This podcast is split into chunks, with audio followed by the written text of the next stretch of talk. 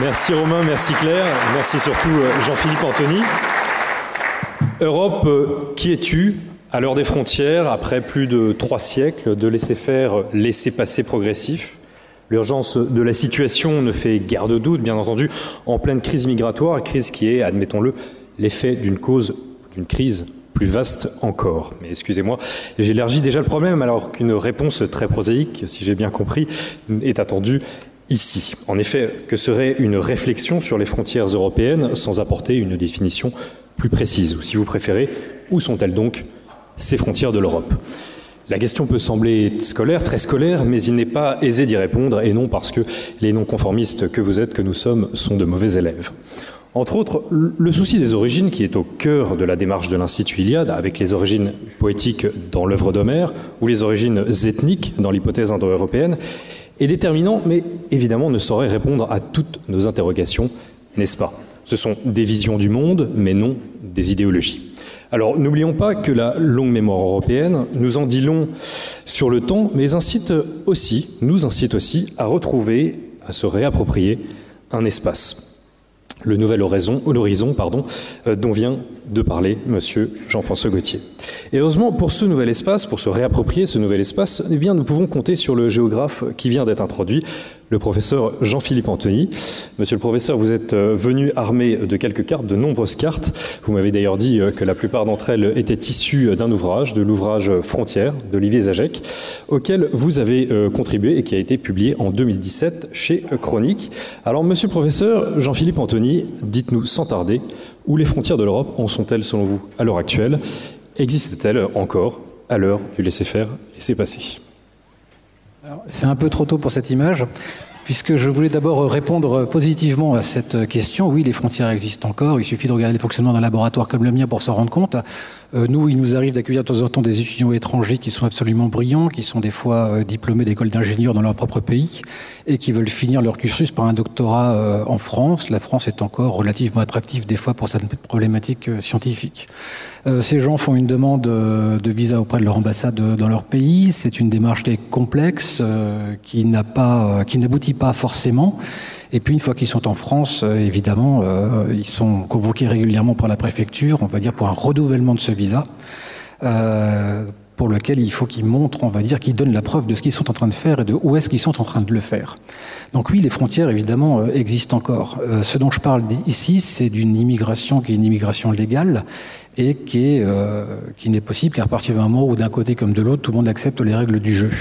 en revanche, ce dont il faut parler aussi, c'est pas que cette immigration légale, c'en est une autre, et c'est là qu'on peut peut-être monter la première carte, qui refait le point ici sur la crise migratoire au moment de son premier paroxysme, c'était en 2014-2015, et dans laquelle on voit qu'en fait l'Europe est une véritable passoire, et que là, il n'y a plus de frontières véritablement qui tiennent. Ce qu'on voit également sur la carte, c'est qu'il n'y a pas un seul trou, il y a au minimum cinq trous, qui sont tous très bien identifiés aujourd'hui par Frontex, Frontex étant le service de l'Union européenne qui s'occupe de euh, la protection des frontières extérieures, avec le succès évidemment que euh, l'on connaît. Alors euh, voilà, euh, il y a effectivement une crise migratoire à l'heure actuelle qui est complètement indépendante de ce que j'ai dit tout à l'heure et qui pose euh, beaucoup de, questions. Sur cette carte, ce qu'on a représenté également, c'est l'espace de Schengen dont on vient de, parler. je crois que le problème est assez indépendant en fait. l'espace de Schengen n'est pas conçu pour protéger notre frontière, nos frontières européennes. De cette manière, je crois que la, dimension massive des migrations aujourd'hui ne peut pas être enrayé par, euh, par Schengen.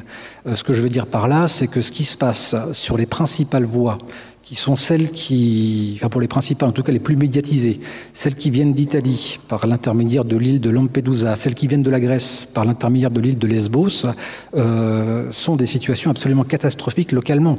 On a là-bas des arrivées de migrants qui sont finalement supérieures à la population locale de ces îles, et les gouvernements italiens ou grecs euh, n'ont pas finalement beaucoup d'autres choix pour se débarrasser de cette population que de les faire remonter vers le nord avec euh, bah, la bonne acceptation de pays comme la France, l'Angleterre, euh, l'Allemagne, la Suède et le Danemark, euh, essentiellement, qui les accueillent. Tout ça est très indépendant de l'ouverture des frontières de, Schengen, et je crois qu'un espace, même avec des frontières plus, physiques, aurait du mal à contenir aujourd'hui une, une, vague migratoire comme, comme celle-là.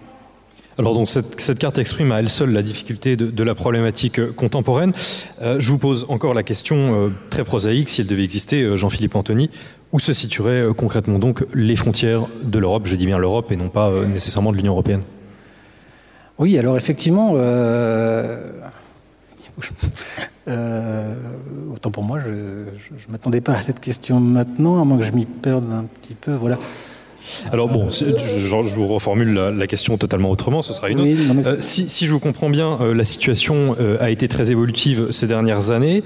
Avez-vous des critères sous le coude? Dites-nous quels sont vos critères qui nous permettraient de stabiliser les frontières oui, alors premièrement, je pense qu'on peut revenir sur les frontières euh, de l'Europe et elles sont-elles, enfin, je pense que par un certain moment dans l'histoire, euh, l'Europe s'est confondue, enfin, l'histoire de l'Europe s'est confondue avec l'histoire du monde et qu'il en été de même pour sa géographie. Donc, quelque part, la géographie de l'Europe, ça a souvent été la géographie du monde entier.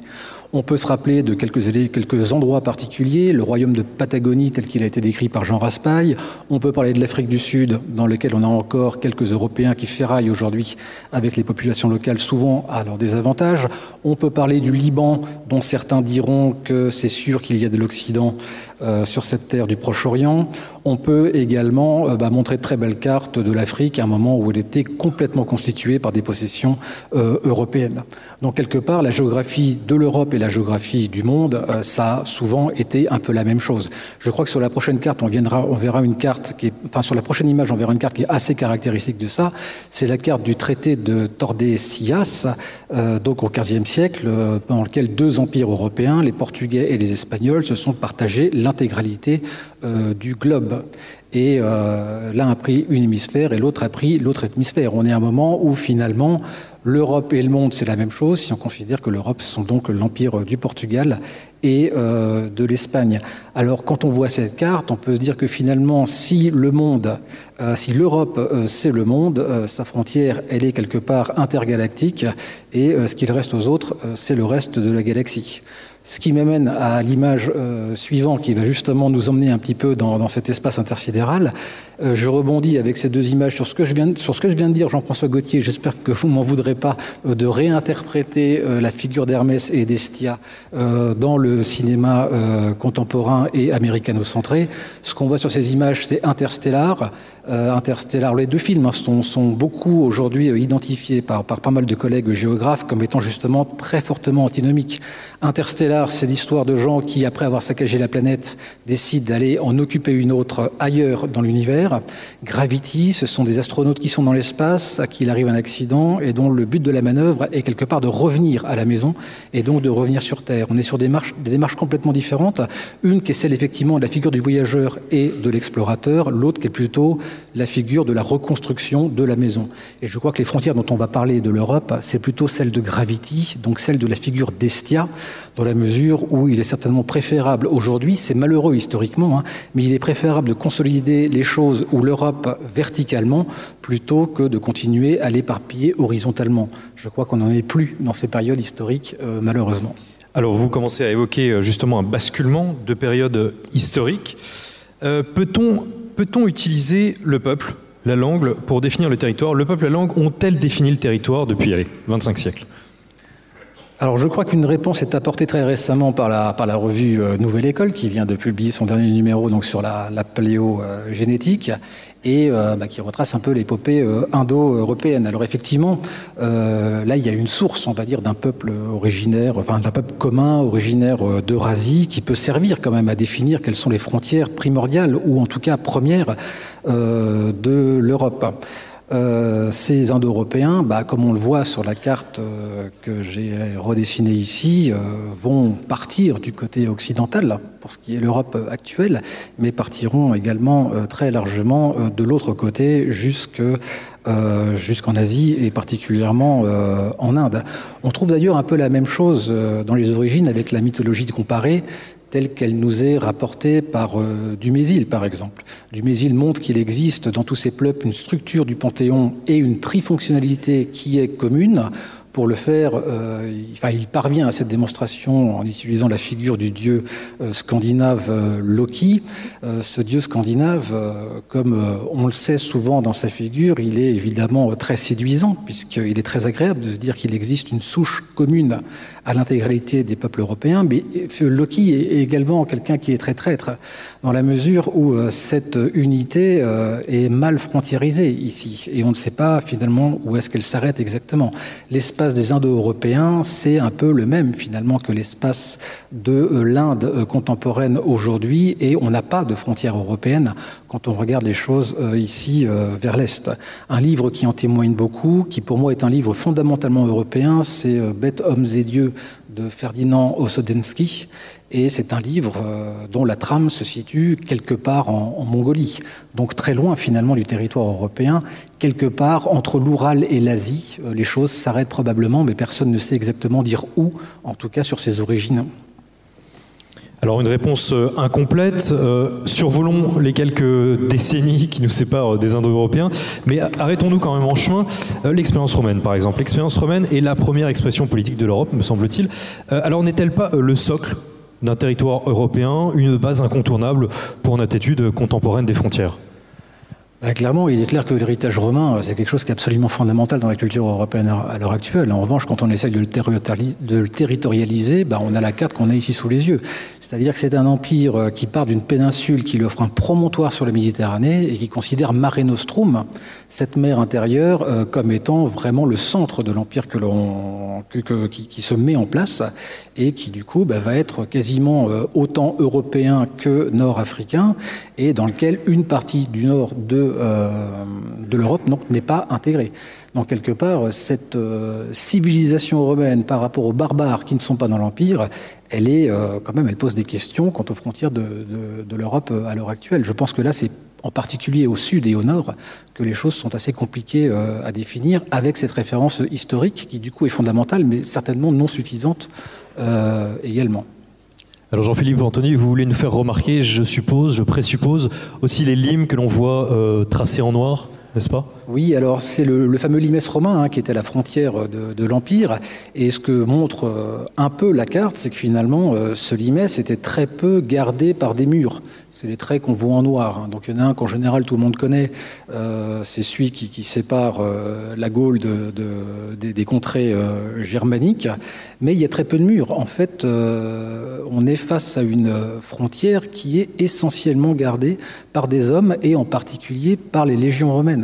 Les légions romaines sont extrêmement mobiles. La plus mobile, je crois que c'est la, la euh, qui se promène un peu partout, on va dire, de manière à, faire en sorte que euh, les frontières de l'Empire tiennent le choc. Le mur, on va dire, n'est là qu'en dernier support.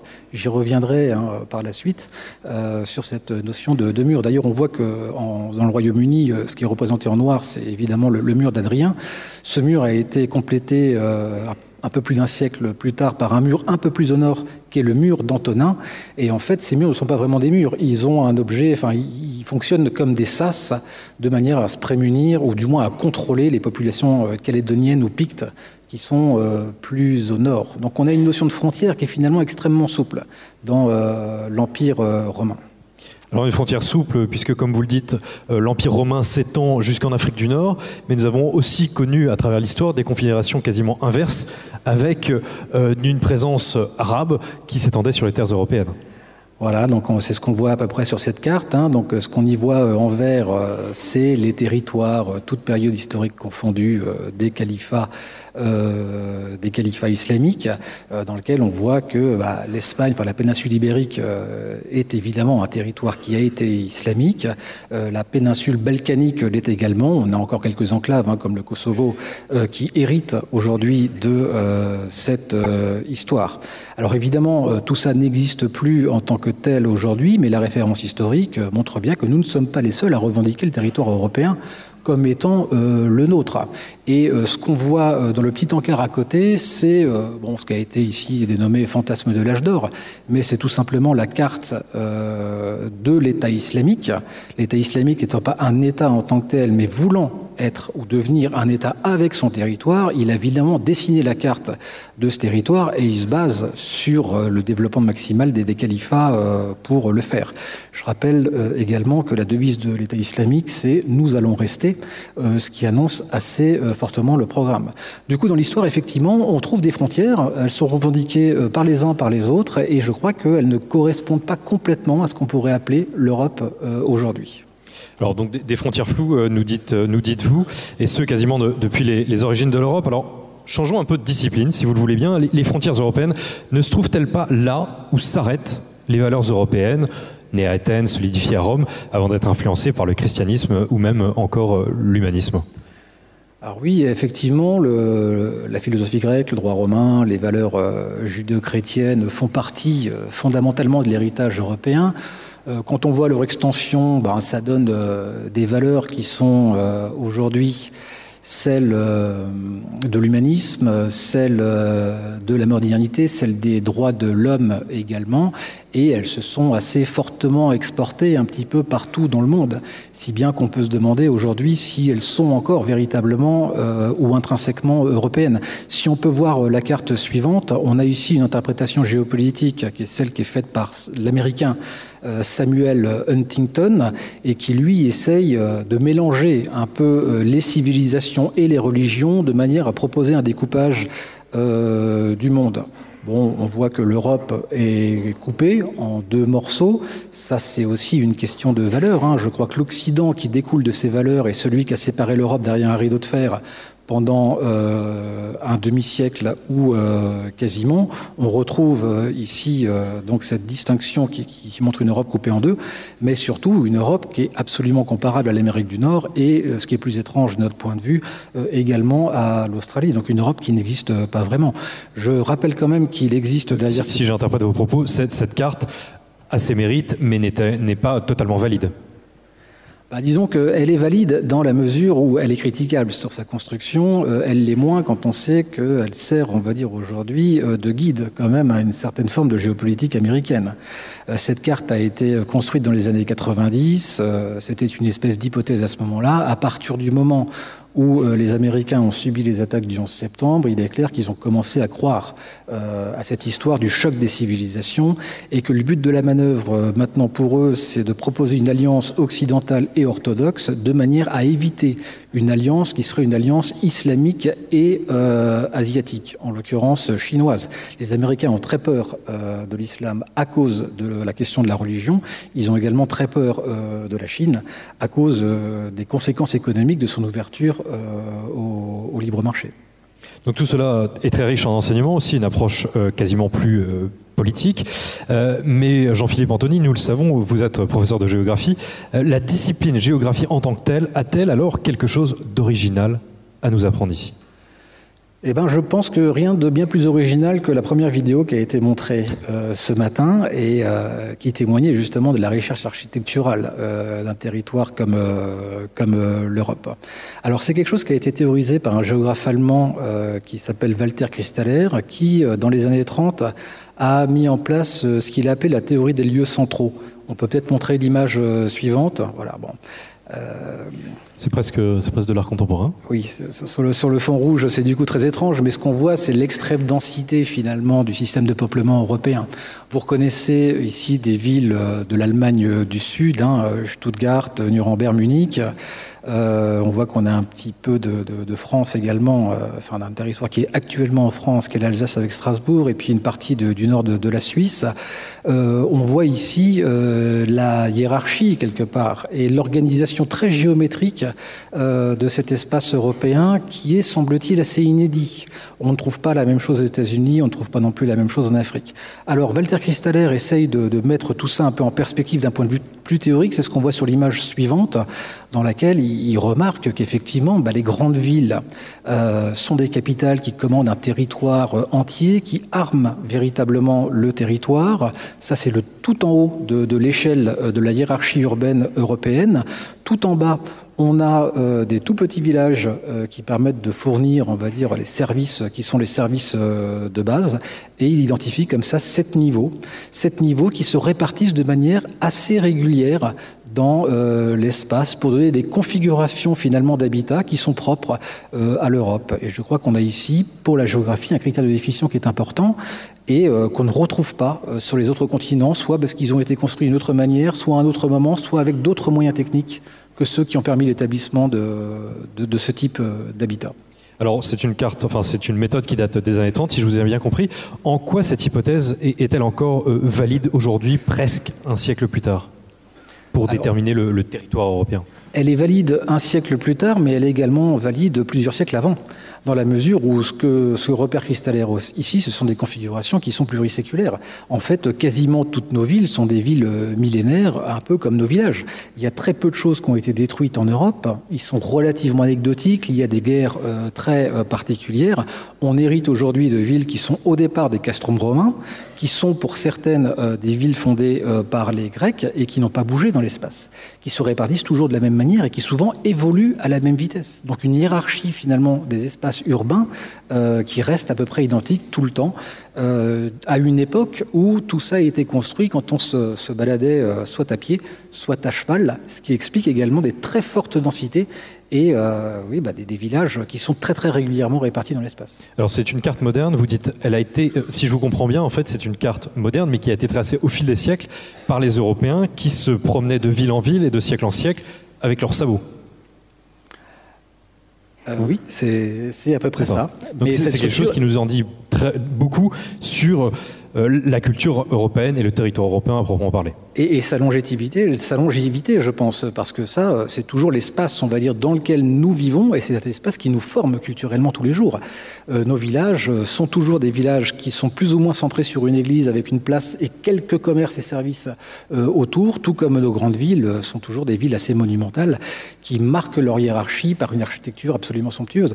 Ça, c'est rare de le retrouver ailleurs qu'en Europe, en tout cas organisé de manière Alors, je, reviens par exemple à la carte précédente d'Huntington qui séparait le monde occidental et euh, le monde orthodoxe, et il n'y avait pas d'existence à proprement parler de l'Europe. Euh, avec cette méthode-là, peut-on établir une différence entre, euh, les États-Unis et, l'Europe à proprement parler? Bah oui, je pense que les États-Unis, euh, c'est un pays qui, qui, se, qui se construit euh, à l'issue de la, la, révolution thermodynamique et qui du coup va intégrer le chemin de fer dans lequel les distances n'ont absolument rien à voir. Euh, même aujourd'hui, il suffit de regarder le parc de véhicules américains et le parc de véhicules européens pour se rendre compte qu'on ne parcourt pas quotidiennement les mêmes distances et que l'espace, la proximité européenne est très loin de la proximité américaine. On est ici face à une façon finalement de se mouvoir dans l'espace et donc de raisonner dans l'espace et donc de construire sa territorialité qui est différente et à mon avis c'est un, comment dire un aspect fondamental pour euh, se réapproprier ce qu'est l'Europe euh, à l'heure actuelle. Donc se réapproprier l'Europe, c'est un, argument euh, assez fascinant que nous apporte donc la géographie. pour autant, cet argument nous apporte-t-il une réponse précise sur, sur les frontières, à proprement parler? Eh bien, je crois que euh, les frontières s'arrêtent du coup là où ce type de représentation de l'espace s'arrête, là où ce type de pratique spatiale s'arrête. Et euh, bon, malheureusement, c'est pas évident du tout à le dessiner euh, sur une carte. Je pense quand même par rapport à ça que les frontières de l'Europe sont plus des confins, des confins comme on pouvait les entendre dans des empires. C'est-à-dire qu'il y a des limites floues derrière finalement euh, l'Europe. On ne sait pas exactement où ça commence, on ne sait pas exactement où ça finit, mais on sait qu'il y a quelque chose qui est européen et quelque chose qui, au bout d'un moment, ne l'est plus, même si la zone tampon est un peu floue. Et c'est ce que j'aurais tendance à, suggérer également pour mieux parler des, frontières, euh, comme on l'a vu dans la bouche d'Emmanuel Macron tout à l'heure, euh, les murs euh, sont évidemment une solution, mais je suis pas sûr que ce soit la meilleure. En fait, construire des murs, euh, même les Romains le faisaient finalement relativement peu. C'est une solution qui, est très facile. C'est ce que Trump est en train d'essayer d'appliquer avec le Mexique. C'est ce qu'on voit à Ceuta et Melilla au Maroc, qui sont des territoires dont les murs sont quasiment faits pour être dépassés. Et on essaye de passer par-dessus tous les jours. Il y a une frontière qui est, qui est, qui est, est très, qui est très anecdotique, probablement très en avance sur son son temps, parce que c'est un pays qui, vit dans un jeu vidéo, c'est la frontière de la Corée, dans laquelle on a d'un côté une espèce de barrière électronique pilotée par des robots intelligence artificielle Samsung, et puis dans l'autre sens, des gars qui essayent de faire des tunnels pour passer en dessous. voilà, ça c'est la réalité, je pense, du mur, et je pense que, que l'Europe n'est pas faite pour être emmurée, mais qu'elle doit au contraire gérer avec beaucoup plus d'intelligence un confin et que ça fait partie du génie européen que de savoir justement trouver la subtilité qui permet de, gérer ça avec finesse sans avoir à construire euh, des murs. Alors que fait-on euh, par exemple aussi des, frontières, frontières nationales? Alors moi, je, pense que euh, j'aurais tendance à dire qu'on fait des frontières nationales ce que les Grecs ont essayé de faire quand ils ont construit des villes. Et euh, Fustel de Coulanges nous rappelle qu'ils avaient quand même un principe d'unité. Il disait on peut mettre des, on peut mettre des, des, murailles autour d'une ville. en, revanche, il est important de ne pas construire de murs intérieurs. C'est ce qui est en train de se passer avec nos, villes européennes. Hein. Mais euh, si on rapporte ça à l'échelle de l'Europe, je crois que tout ce qui, contribue à l'unité européenne euh, est une chose qui renforcera l'Europe. Euh, du coup, les frontières d'État, pour moi, ne sont pas quelque chose de capital. Je crois qu'au contraire, malgré les échecs successifs de l'Union européenne, l'euro fait partie des choses qui créent de la cohésion. Je pense que Schengen est un espace qui est relativement intelligemment pensé, si on le pense entre européen. Je pense également que le programme Erasmus est un des rares succès euh, qui montre justement une vraie volonté de partage et d'échange, qui valorise fondamentalement la culture européenne par l'échange euh, de, la jeunesse et euh, des, étudiants. Bon, il y a un, vrai partage et d'échange au sein de, l'Europe. Ce sera le mot de la fin. Jean-Philippe Anthony, je vous remercie. Je rappelle donc au public que vous êtes professeur de géographie à l'Université de Bourgogne. Merci encore.